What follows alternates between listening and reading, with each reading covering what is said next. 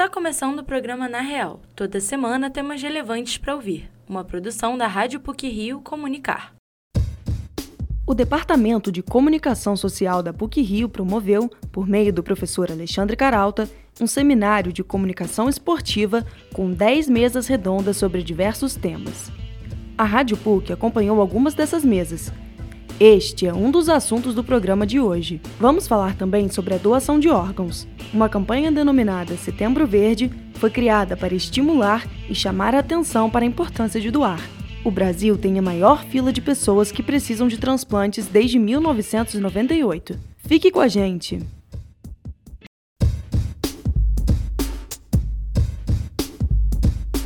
Durante três dias, profissionais, empreendedores e pesquisadores da comunicação esportiva estiveram na PUC Rio para debater vários temas, entre eles mediatização esportiva e consumo e operação de mídia em grandes eventos. Os repórteres Augusto Werneck e Laura Tura acompanharam e têm mais informações.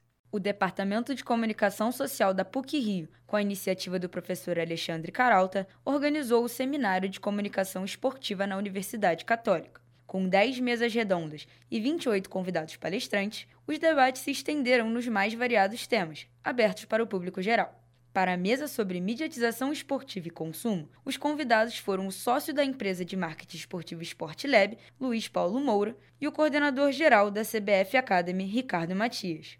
Foram abordados temas como democratização de conteúdo de modalidades esportivas com pouca visibilidade e como pensar no mercado de esportes menos valorizados que podem abrir uma porta no mercado digital.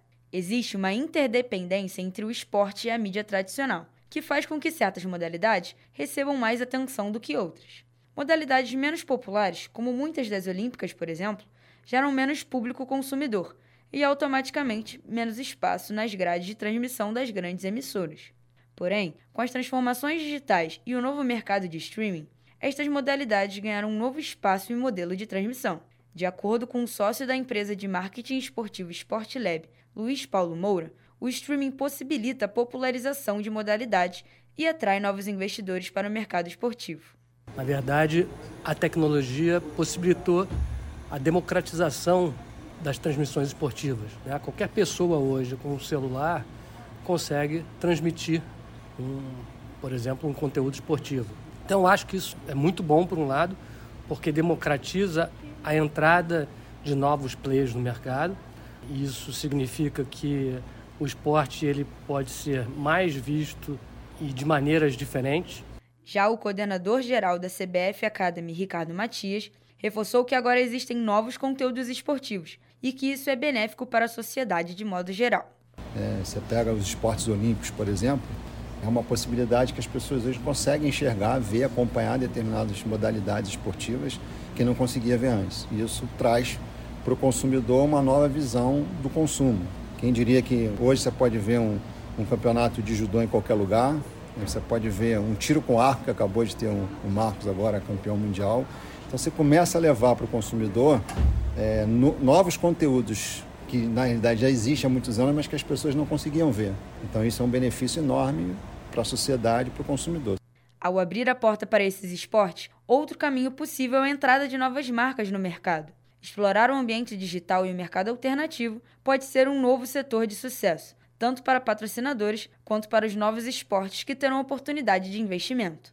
As marcas estão cada vez mais em evidência nas competições esportivas. A mesoperação de mídia em grandes eventos esportivos abordou a relação entre o mercado publicitário, detentores de direitos de transmissão e a mídia. A reportagem é de Augusto Werneck. A professora do Departamento de Comunicação da PUC-Rio, Luciana Braffman, foi a responsável pela mediação da mesa.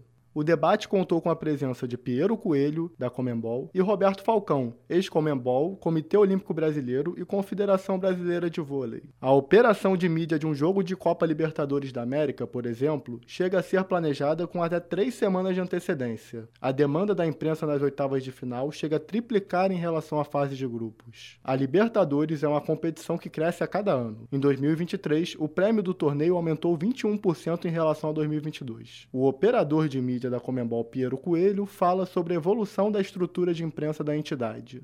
Casa Comembol ela melhorou muito nesse aspecto, implementando alguns dispositivos no manual de clubes, alguns requerimentos, né, de que são obrigatórios e outros ainda não são obrigatórios, porque a gente entende, a gente sabe as limitações, que a gente tem um continente praticamente dentro do Brasil, que é um país muito grande, não só o Brasil, como os outros países também, tem os estados, tem as cidades, então cada estádio é uma peculiaridade diferente. A gente sabe que tem estádios arena Copa do Mundo, arena nível de FIFA, nível de arena de Copa do Mundo, tem estádios menores que dá para requerer um certo tipo de infraestrutura até certo ponto. Como tem trabalhado de acordo com as confederações e os clubes para poder melhorar isso através do regulamento. Os brasileiros estão com destaque no cenário de operação de mídia. Os Jogos Pan-Americanos Rio 2007 foram essenciais para a capacitação desses profissionais. Essa mão de obra qualificada faz com que o Brasil seja um dos favoritos para receber grandes eventos esportivos. Pioneiro nessa função, o jornalista Roberto Falcão atua como operador de mídia desde o Pan-Americano de 2007. Com vasta experiência na área, Falcão comenta como os brasileiros conquistaram espaço nesse mercado de trabalho.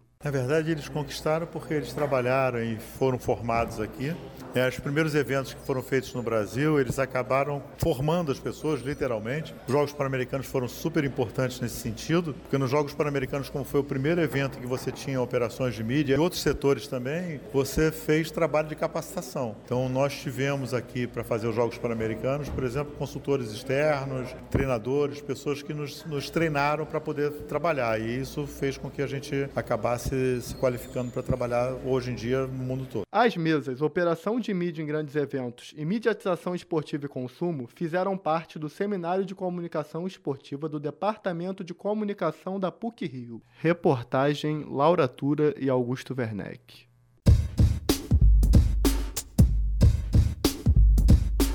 Apesar das doações de órgãos terem aumentado no mês de agosto, ainda é grande a espera por transplantes. A urgência, em vários casos, provoca dúvidas quanto aos procedimentos que devem ser tomados para garantir uma maior eficiência no processo de doações. A reportagem é de José Esteves. Dia 27 de setembro é o Dia Nacional da Doação de Órgãos. Sancionada pela Lei 11.584 em 2007, o dia busca trazer atenção ao processo de doação e a importância de falar com sua família sobre o assunto. A fila de doação é a maior desde 1998 e mais de 60 mil pessoas esperam por um órgão. O coordenador estadual de transplante do Rio de Janeiro, Alexandre Souza Caldura, coloca a culpa de parte disso na pandemia do coronavírus. A Covid certamente trouxe um impacto na realização de transplantes. Houve uma queda aproximadamente aí de 25% na atividade de transplantes durante a pandemia e ainda estamos colhendo frutos. Já está havendo uma recuperação. O Brasil Brasil teve um número recorde de transplantes e captação de órgãos durante o ano de 2019. Tivemos a pandemia em 2021 e 22 a gente já observa um crescimento, uma reaceleração da captação e transplante de órgãos. E 2023 nós estamos com bons números, eu digo, o estado do Rio de Janeiro e o Brasil.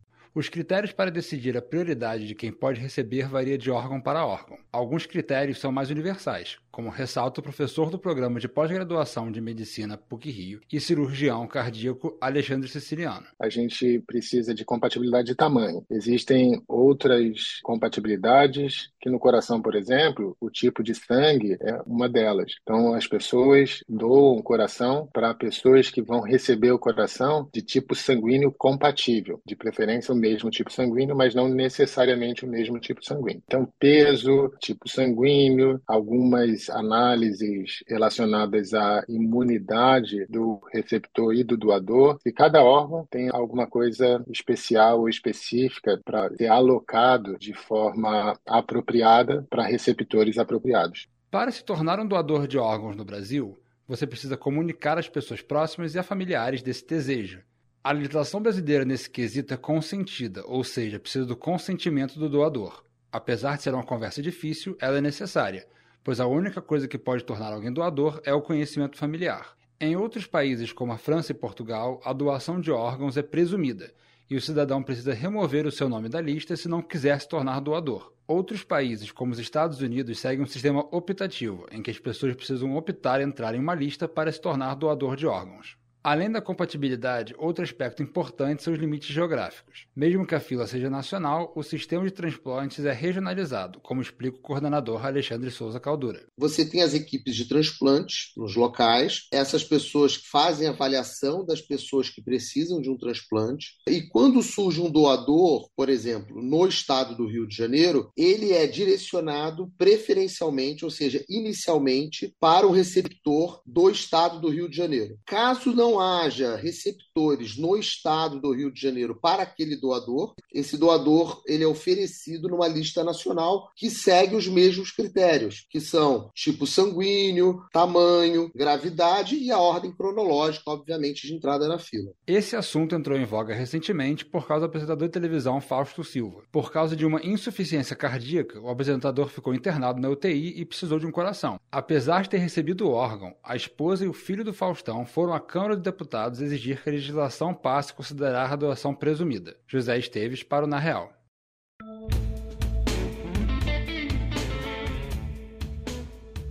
E, para finalizar a edição do Na Real de hoje, algumas pílulas sobre o que foi ou será destaque nas mídias. Pílulas da semana. As comemorações dos 40 anos da Fundação Padre Leonel Franca se encerraram na sexta-feira. A celebração teve uma missa ministrada pelo cardeal Dom Orani Tempesta e uma apresentação da orquestra residente da PUC Rio. Na missa, o arcebispo destacou a missão da fundação e relembrou os reitores anteriores que assumiram a função. Uma exposição com relatos e artefatos do Padre Leonel Franca podia ser visitada no local, realizada pelo Núcleo de Memória da PUC Rio. A terceira temporada da série The Morning Show estreou no dia 13 de setembro na Apple TV Plus. Estrelada por Jennifer Aniston e Reese Witherspoon, a temporada mostra um grande empresário de tecnologia interessado no canal UBA. Isso desencadeia um jogo de interesses e alianças entre a equipe da emissora. A quarta temporada já foi oficializada pela plataforma da Apple está rolando a 35ª edição da Bienal de São Paulo. O evento, que tem como tema as coreografias do impossível, conta com 121 participantes e cerca de 1.100 obras em exposição. A mostra é a segunda Bienal mais antiga do mundo e o maior evento de arte contemporânea das Américas. A Bienal acontece no Parque Ibirapuera, no pavilhão Cicilo Matarazzo, até o dia 10 de dezembro. A entrada é gratuita. Acontece até o dia 24 de setembro a terceira edição do Festival Nacional de Documentários Curtos. O Cinedoc tem o objetivo de popularizar a produção brasileira em curta-metragem. Serão cinco filmes vencedores do total de 50, três escolhidos pelo público e dois pelos jurados. O evento acontece de forma híbrida e gratuita. Os interessados podem assistir os documentários através do site do Cinedoc. As sessões presenciais são realizadas diariamente às 19 horas na Sala 2 do Estação NET Botafogo, que fica na Rua Voluntários da Pátria 88. Acontece nesta semana o primeiro Festival Literário e Cultural da Baixada Fluminense, que vai celebrar a diversidade artística e literária da região. Neste fim de semana, o evento vai contar com exposições de arte, apresentações musicais e performances teatrais, além de oficinas e palestras. Realizado pelo Instituto Latino-América e pelo Ministério da Cultura, o espetáculo ocorre no Parque Natural Municipal do Jericinó Prefeito Farid Abrão, no centro de Nilópolis. Com entrada gratuita, o festival começa às 8h30 da manhã e vai até o fim da tarde. Para saber a programação completa, basta acessar flick.bf.com. Por hoje é só. Esse episódio foi apresentado por Valentina Rocha, com pílulas de Ana Carolina Lima e Rafael Lacerda, e edição sonora de Laura Tura. O programa Na Real tem supervisão e edição do professor Célio Campos. Lembramos que a Rádio PUC faz parte do Comunicar, que é coordenado pela professora Cristina Bravo. Até a próxima semana!